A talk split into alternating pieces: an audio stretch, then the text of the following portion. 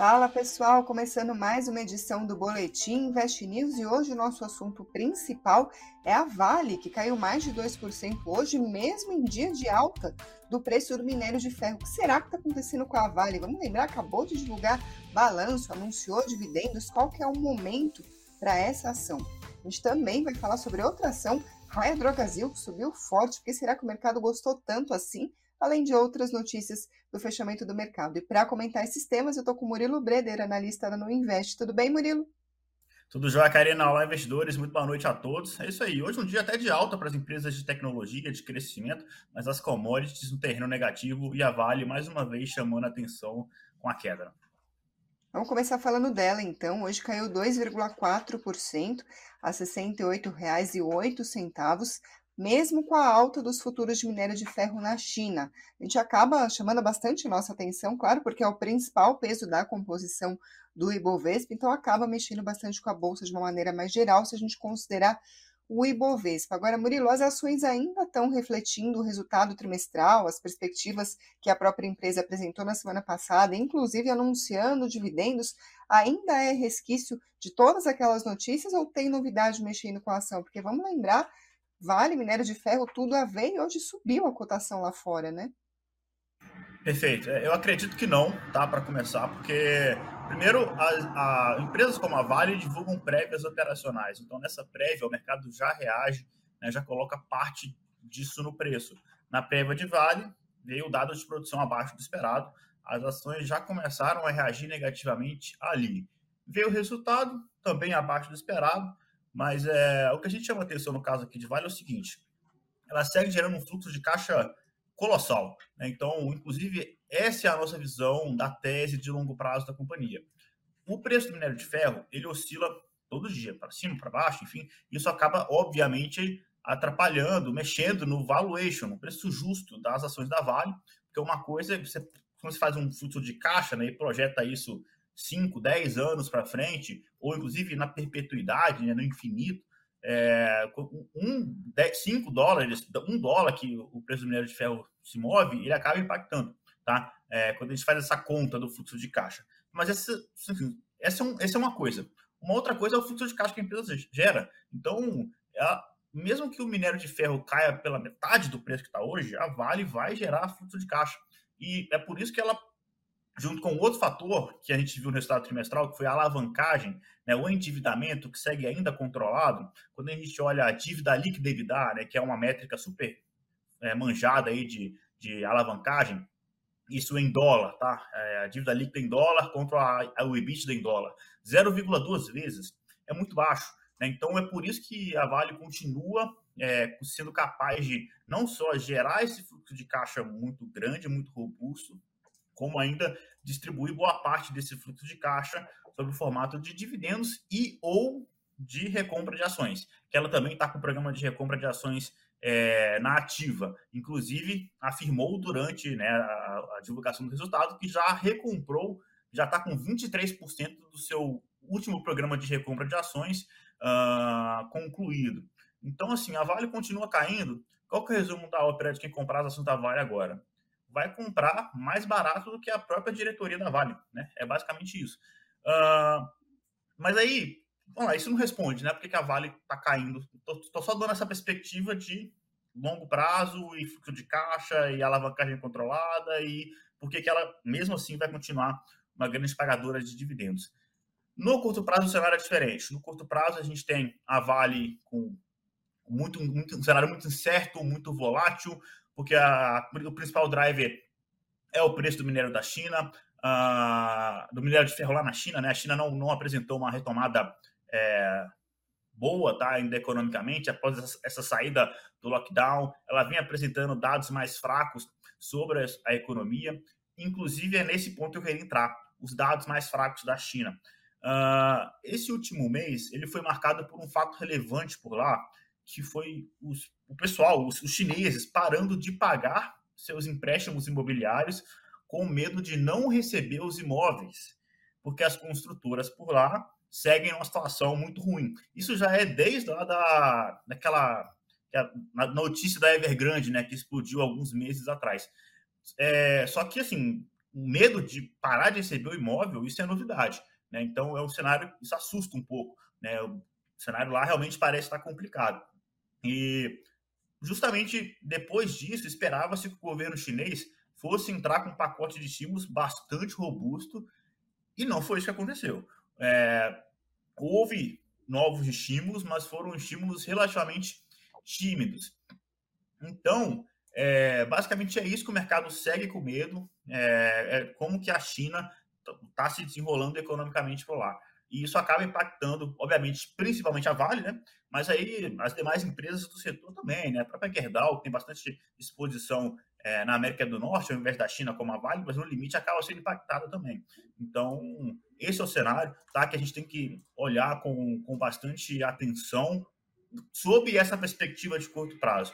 É, então, assim, é para comprar Vale, não é? Como é que fica a história? É, aí, a, carteira de dividendos, né, que é onde a Vale, que é por onde a gente recomenda a Vale, nessa perspectiva de longo prazo, é isso que eu te falei. Dividendo, muito dividendo, vai seguir gerando fluxo de caixa. Agora, um investidor que está com essa preocupação é, sobre o que vai acontecer com as ações da Vale na, na próximas, nos próximos 15 dias, no próximo mês, nos próximos três meses, aí tem uma incerteza que ficou crescente, inclusive, que cresceu nos últimos dias por conta dessa situação lá na China. Uh, mas fica, por outro lado, o lado positivo, que é quem comprar agora está comprando ainda mais barato do que a própria diretoria da Vale. Né? Então, sim, parece um ativo barato, gera fluxo de caixa, mas esses sinais da China, o mercado não tem gostado e vale a pena olhar mais de perto, sim, é, porque muitas vezes, né, esses sinais, assim, minério, como eu comentei, minério de ferro sobe e desce todo dia, é normal, é, mas essa questão do medo do pessoal da China parando de pagar é, empréstimo imobiliário, com medo de não receber imóvel, isso é novidade. E, e é isso que o mercado está com um pé, um pé atrás, é, uma certa razão agora nesse momento. É, você acabou respondendo a pergunta do Gil Costa, que está perguntando se vale caindo é oportunidade ou pode cair mais, porque claramente o que o investidor sempre quer saber, né? Se é uma oportunidade a queda ou não, se é um sinal mais de alerta. Agora, falando em sinal de alerta, a gente tem dois investidores aqui comentando um assunto sobre Vale. O Igor Serafim está dizendo que vai esperar um pouco para aumentar a posição, porque ele está com pressentimento que vai dar ruim o negócio da China com Taiwan. E José Samuel Lima da Silva diz a mesma coisa, ele está perguntando se tem alguma influência uh, da possível guerra entre China e Taiwan. Vamos relembrar, a gente está falando de um momento bastante tenso ali entre os dois países. Eu trago uma notícia de duas horas atrás, por exemplo, uh, do jornal Folha de São Paulo, falando que a China está prometendo reação militar a uma visita de uma deputada dos Estados Unidos a Taiwan. Já a Casa Branca, por sua vez, o governo dos Estados Unidos respondeu, está falando que é uma retórica irresponsável e está defendendo o direito do presidente uh, da Câmara de ir, né, na verdade, à ilha. Então, Murilo, é uma situação bastante delicada e, claro, bastante imprevisível quando a gente está falando assim sobre um, um conflito, inclusive, de descambar para um conflito militar. Pode ser também um ponto de alerta, um ponto de atenção? Essa é uma definição de risco que eu prefiro até melhor do que simplesmente oscilação das ações, né? É incerteza. É, eu não, não sou eu que estou ali no comando da China ou de Taiwan e não sei o que, é que vai acontecer. Então, a gente cai, né? Se é hora de comprar vale ou não, cai nessa mesma história que eu acabei de comentar. Qual é o seu horizonte de tempo? É longo prazo? Enfim, se, se vale cair por mais algum tempo, tá tranquilo, porque o importante é você receber dividendos daqui a um ano, daí para frente. Então, cara, tranquilo, né? É, agora o a decisão se eu estou com dinheiro agora e eu comprar vale agora, ou vale semana que vem, ou vale mês que vem, igual o nosso colega comentou que está aguardando, aí talvez, faz mais sentido, né? Acho que é um, um cenário bastante incerto, vale aguardar um pouco de fora e ver aonde essa situação pode se desdobrar nesse exato momento. É um assunto bastante espinhoso, mas claro que a gente vai continuar acompanhando, mantendo vocês devidamente bem informados. Vamos passar para outros tópicos. Vou fazer aqui um panorama rápido das notícias que mexeram com o fechamento do mercado e em seguida a gente parte para a Raia Drogazil. Hoje teve PMI, o Murilo estava comentando aí sobre a atividade da China, mas na verdade esses dados mostram Unidos, na Europa e também, claro, na Ásia, tiveram de fato dificuldade para ganhar algum impulso em julho. Isso por causa da demanda global em queda, a gente está vendo diversos países, por exemplo, enfrentando um cenário de inflação elevada, isso acaba mexendo bastante com a demanda dos consumidores. E além disso, a gente teve uma sequência de medidas de restrição na China por causa do aumento de casos de Covid-19 por lá. A gente está acompanhando todos esses dados que saíram hoje do PMI, que mostra a atividade da manufatura, da indústria em diversos países, elevaram alguns temores de recessão. Na verdade, acabaram reforçando né, ah, esses temores de que diversos países vão enfrentar uma desaceleração ou até uma recessão da economia nos próximos meses. Uma pesquisa da Reuters em julho revelou, por exemplo, uma chance de 45% de recessão na zona do euro, isso num período de um ano, ou seja, ali também é uma questão, essa questão dos temores sobre a economia. Aqui no Brasil, a gente teve a divulgação de dados da balança comercial e os números são o seguinte: a nossa balança comercial teve superávit de mais de 5 bilhões de dólares em julho. Esse dado é do Ministério da Economia, saiu agora à tarde. Esse número, 5,4, é recorde para meses de julho nas exportações e importações. Mas o saldo de julho veio abaixo das expectativas do mercado. Trago novamente dados de pesquisa da Reuters com economistas. A projeção era de 6,9, quase 7 bilhões de dólares para esse mês agora. Além disso, esse número representa uma queda de 22%, na verdade, mais de 22%, na comparação com julho de 2021. Se a gente considerar quem ganhou mais, né, quais foram os destaques? O recorte por atividade econômica teve avanço nas exportações de agropecuária, subiram 40% em julho, e indústria de transformação, subiu 33%. Agora, quem caiu foi a indústria extrativa, caiu 5,6% no valor exportado, uh, com impacto de uma média de 13,9% nos preços dos produtos, ou seja, os preços uh, caem lá fora, a gente vê então, portanto, uma diminuição do valor que a gente comercializa lá fora. É importante a gente destacar a questão dos fertilizantes, porque a gente falou bastante sobre isso quando começou a guerra lá na Ucrânia, depois da invasão pela Rússia, ah, porque isso mexe bastante com as nossas questões dos fertilizantes por aqui, porque quase todo fertilizante, a maior parte do fertilizante que a gente compra para nosso, a nossa agropecuária aqui, vem de lá. Então teve esse temor do que, que ia acontecer com as nossas importações de fertilizante. Os dados divulgados hoje mostraram que os produtores aqui no Brasil aumentaram as exportações de outros lugares, claro, Oriente Médio, China e Canadá. Somente no caso do Canadá, para a gente ter uma ideia, a importação aumentou 481% na comparação anual. Ainda assim, as importações da Rússia de adubos e fertilizantes também subiram, subiram 180% em julho na comparação com o mesmo mês de 2021. Eu, inclusive, fiz uma matéria sobre isso para o Invest News, vou colocar para vocês depois o link aqui nos comentários, com muitos produtores que acabaram adiantando a compra de fertilizantes, por isso que a gente vê esse aumento uh, na compra desse, desse tipo de produto lá de fora. Vou deixar também o link da entrevista que o Murilo e eu fizemos com o presidente da Brasil Agro, em que ele falou justamente sobre isso. A empresa decidiu aumentar as compras de fertilizantes quando viu que estava rolando esse risco com a guerra lá na Ucrânia. Ainda falando das nossas notícias por aqui, saiu novamente o Boletim Focus, como acontece toda segunda-feira, com as expectativas de centenas de economistas, casas, analistas, sobre as expectativas para os indicadores, os principais indicadores aqui na nossa economia. A notícia é que continua aquela tendência de diminuindo a expectativa de inflação em 2022, mas aumentando para 2023 e, ao mesmo tempo, e melhorando um pouquinho a projeção para o PIB de 2022, mas piorando para 2023. Isso está acontecendo há algumas semanas, devagar, mas é contínuo esse movimento. Falando de números, para o IPCA de 2022, a nossa inflação, a estimativa passou de 7,3 para 7,15, para 2023 subiu de 5,3 para 5,33. PIB em 2022 passou de 1,93 para 1,97, alta da economia, para 2023 de 0,49 para 0,4. Selic, aí teve mudança. Em 2022, continua a projeção de que a taxa de juros vai terminar o ano em 13,75% ao ano.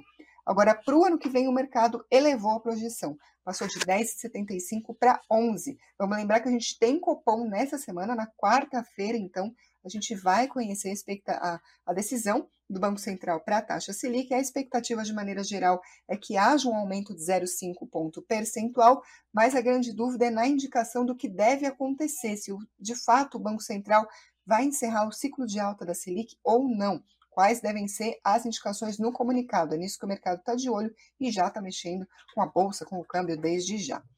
Falando de números, o dólar hoje teve um dia bastante volátil, trocou de sinal algumas vezes, acabou fechando quase estável, subiu 0,06% a R$ 5,17. O Bitcoin, por volta das 18h15, caía 3,21% aos 23.042 dólares. E o Ibovespa também teve um dia uh, um pouco aí de sobe e desce, um pouco volátil, caiu 0,91% aos 102.225 pontos. Falando de destaques entre as ações que compõem o Ibovespa, no pregão de hoje, quem liderou as perdas do dia foi a Braskem, caiu 5,53. SLC, uh, 4,99 e R3 Petróleo, 4,76. Na outra ponta, Magalu subiu 5,43 hoje, Localweb subiu 5% e BRF 5,40, desculpa, 4,76%. Ainda falando sobre as altas, o nosso próximo assunto é Raia Drogasil, que hoje subiu 3,9%, chegou a liderar as altas do Ibovespa durante a tarde, fechou em 21,80 o valor da ação. Isso depois que a empresa divulgou um resultado, teve lucro líquido ajustado de 343 milhões de reais no segundo trimestre, uma alta de mais de 48% na comparação com a mesma etapa de 2021, ou seja, com o segundo trimestre do ano passado. Murilo, por que, que o mercado gostou tanto assim do balanço da Raia? Subiu quase 4%, mas chegou a avançar mais durante o pregão. Perfeito, vamos lá. É, o resultado veio bom, tá? E quando a gente vai olhar aqui, é, olha receita, olha EBITDA, olha lucro, a gente tem que considerar uma coisa, tá, investidor? Você vai ver aí umas cifras relevantes, como um crescimento aí de 22% uh, ah, na receita bruta, tá, em relação ao segundo trimestre do ano passado, que para uma empresa num business estável, né, maduro, como é o varejo farmacêutico, é muita coisa. Agora, tem um detalhe super importante por trás desse número, que é o seguinte: no dia 31 de março, a Câmara de Regulação do Mercado de Medicamentos promoveu, né, permitiu um reajuste de 10,9% nos preços dos medicamentos. Então, houve uma mudança significativa, né, quando você quando se permite aumentar em praticamente 11% dos preços dos remédios. Então, é preciso levar isso em consideração. Só que, mesmo assim, qual é o, o fator que chamou a atenção do mercado no caso de Hydro Brasil? Não é receita, não é vista, não é lucro, apesar de, ter, de terem sido métricas relevantes, mas foi o crescimento que a empresa teve na digitalização, tá? Ah, como a gente sabe, a Hydro Brasil tem farmácia em tudo que é lugar, né? Uh, inclusive, tem uma estatística interessante que eles atendem 92% de todo o público classe A do Brasil, né? então, realmente, uma escala bem grande. Ah, 93% das vendas envolvem é, a loja física, tá? Que, nem que, é, que seja um ship from store, por exemplo, ou seja, na verdade, você não compra e retira, né? Você pode comprar, a, a Hydro entrega, mas entrega como se a loja fosse um hub, ao invés disso sair de um centro uh, de distribuição. É, então, 93% da malha já usa as próprias farmácias né, como mini hubs, ao invés de centro de distribuição. E aí você tem um ganho de eficiência muito grande. Mas, enfim, é, o negócio foi realmente a, a digitalização, tá? Uh, que cresceu 46% em relação ao, ao mesmo período do ano passado.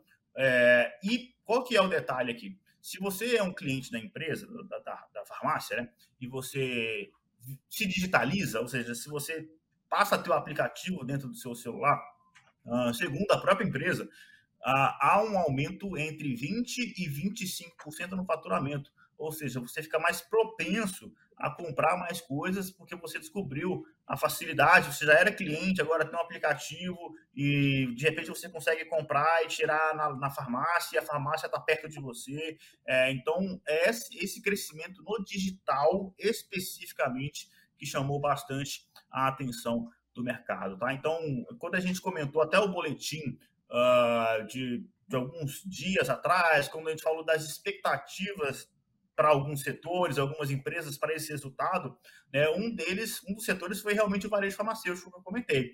Olha, ó, vai vir esse reajuste, vai subir receita, vai subir lucro, EBITDA, e foi o que aconteceu. Não foi muita novidade por esse lado, tá? Não deveria ser. A novidade realmente veio o forte crescimento no digital por conta desses fatores, que aumenta, né? Quando você já é cliente e passa a comprar no digital, você aumenta, segundo os próprios dados da empresa, ainda mais é, o seu faturamento na, na RD. Agora, Murilo, quando a gente vai analisar assim, o resultado de uma empresa para saber se foi bom ou se não foi, se o avanço justifica ou não uma reação do mercado, aqui a gente está falando, quando eu fui aqui chamar a notícia, eu falei sobre o lucro líquido ajustado da empresa. Ah, isso, às vezes eu vejo assim, muitos investidores perguntando, mas o que é o óleo do balanço? O que é importante? É o EBITDA, mas eu olho o que também? O que eu devo prestar atenção? E quando a gente fala sobre o lucro líquido ajustado, me parece que é assim, aquele lucro contábil que toda empresa deve fazer, e a empresa ali fez um outro cálculo particular, né, dependendo ali do momento, e saiu o número ajustado. O que a gente olha? O que é importante? O ajustado de fato faz diferença, ou a gente deve olhar aquele lucro ali, o oficial, assim, o contábil? Depende pra caramba, viu, Karina? Porque assim, vamos começar que lucro é um negócio contábil, né? Então, por isso que a gente às vezes prefere olhar o EBITDA. Na verdade, idealmente deveria ser fluxo de caixa, né? Que é o que importa, o que sobra no final das contas. Lucro é um negócio contábil. É... Agora, se eu vou olhar EBITDA ou lucro, depende do setor. Então, se é um business que é exportador, por exemplo, o lucro ele é muito afetado por avaliação cambial. O EBITDA não. Né? Ou então, se você vai comparar com empresas internacionais, é, cada país tem uma, uma, um sistema de tributação diferente, um nível de imposto diferente. Então, quando você pega o EBITDA, você pega o lucro antes de tudo, né? De imposto, de taxas, de depreciação, de amortização. Então, uh, essa é a diferença. Quando você pega uma empresa nacional, na maioria das vezes que atua no Brasil, é, o lucro resolve. Né? Realmente o lucro é uma, é uma, uma, métrica boa, apesar de que é contábil. Então, é, é, meio que uma combinação das duas coisas, mas você tem que saber, assim, se é uma empresa de proteína animal, mineração, é, petróleo, tudo isso é EBITDA principalmente. Agora, empresa varejo doméstico, é, varejo farmacêutico, isso, é, supermercado, né? A gente olha é mais o lucro, tá? Uh, isso porque você foi direto entre comparar lucro e EBITDA, mas, de novo, de, o mais importante realmente é olhar fluxo de caixa no final das contas. O EBITDA, ele é uma proxy do fluxo de caixa, tá? Quando a gente olha o EBITDA, é algo parecido, não é a mesma coisa, tem que ficar bastante claro, tecnicamente falando, são coisas diferentes, mas por isso que o EBITDA ele tem esse charme um pouquinho a mais de ser uma, algo parecido com o fluxo de caixa. É, sobre os ajustes, né? E aí assim, a empresa é livre, né, pra, o importante é ela registrar ali o contábil mesmo de fato, mas aí depois ela pode fazer esse ajuste. É complicado, porque na prática a gente tem que. IRB Brasil foi um grande exemplo disso, tá? A empresa tinha vários lucros reajustados ali, e no final das contas ela colocava várias, vários itens não recorrentes como recorrentes para inflar artificialmente o lucro. Então, assim, idealmente, as empresas de boa fé, é, o lucro líquido ou o EBITDA ajustado, ela vai tirar aquilo que ela acha que realmente não. Isso aqui foi um negócio super pontual, não faz parte, acabou impactando nesse trimestre, mas não deveria tirar isso da conta, porque isso aqui nem, nem vai acontecer de novo. Então, esse mais ou menos o ajuste que as empresas fazem mas no detalhe, no detalhe, o investidor deveria olhar. Infelizmente, é assim que funciona, não dá para pegar qualquer EBITDA ajustado, lucro líquido ajustado e achar que é isso e vida que segue. Infelizmente, como o Brasil não é para amadores, a gente já tem um histórico que não é bom das empresas manipularem esse tal do. do... Não é só no Brasil, não, é no mundo todo, né? Mas aí é, é isso. Então tem que tomar bastante cuidado. Tem, que olhar bem que ajuste que é esse, que, que ele está tirando ou colocando ali na conta, né? Agora, só um parênteses, o EBITDA tem um charme, tinha que ser analista para ver charme no EBITDA, Murilo. o nome é chique falar, cara. Dá, até para quem não. Pra quem está aprendendo de mercado financeiro, vai, vai trocar ideia no barzinho aí, começa a soltar um EBITDA no meio da conversa, todo mundo olha para ele e fala, o cara, o cara começou a estudar. Então. É chique falar EBITDA. Agora, você que está assistindo, depois dessa mini aula do Murilo sobre EBITDA, faz o seguinte: a próxima vez que você for no barzinho, você fala sobre o EBITDA da, da empresa que você tem ação, todo mundo vai achar muito charmoso e você fala que você aprendeu aqui no Boletim Invest News. Aí você aproveita e fala para todo mundo conhecer o canal, se inscrever, deixar o like se gostar dos vídeos, os comentários, o que gostaria de ver nas próximas edição, edições. E muito obrigada a quem está ouvindo por podcast ou pela Alexa. Obrigada, Murilo. De nada, Karina. Forte abraço, investidores. Até mais. Tchau, gente.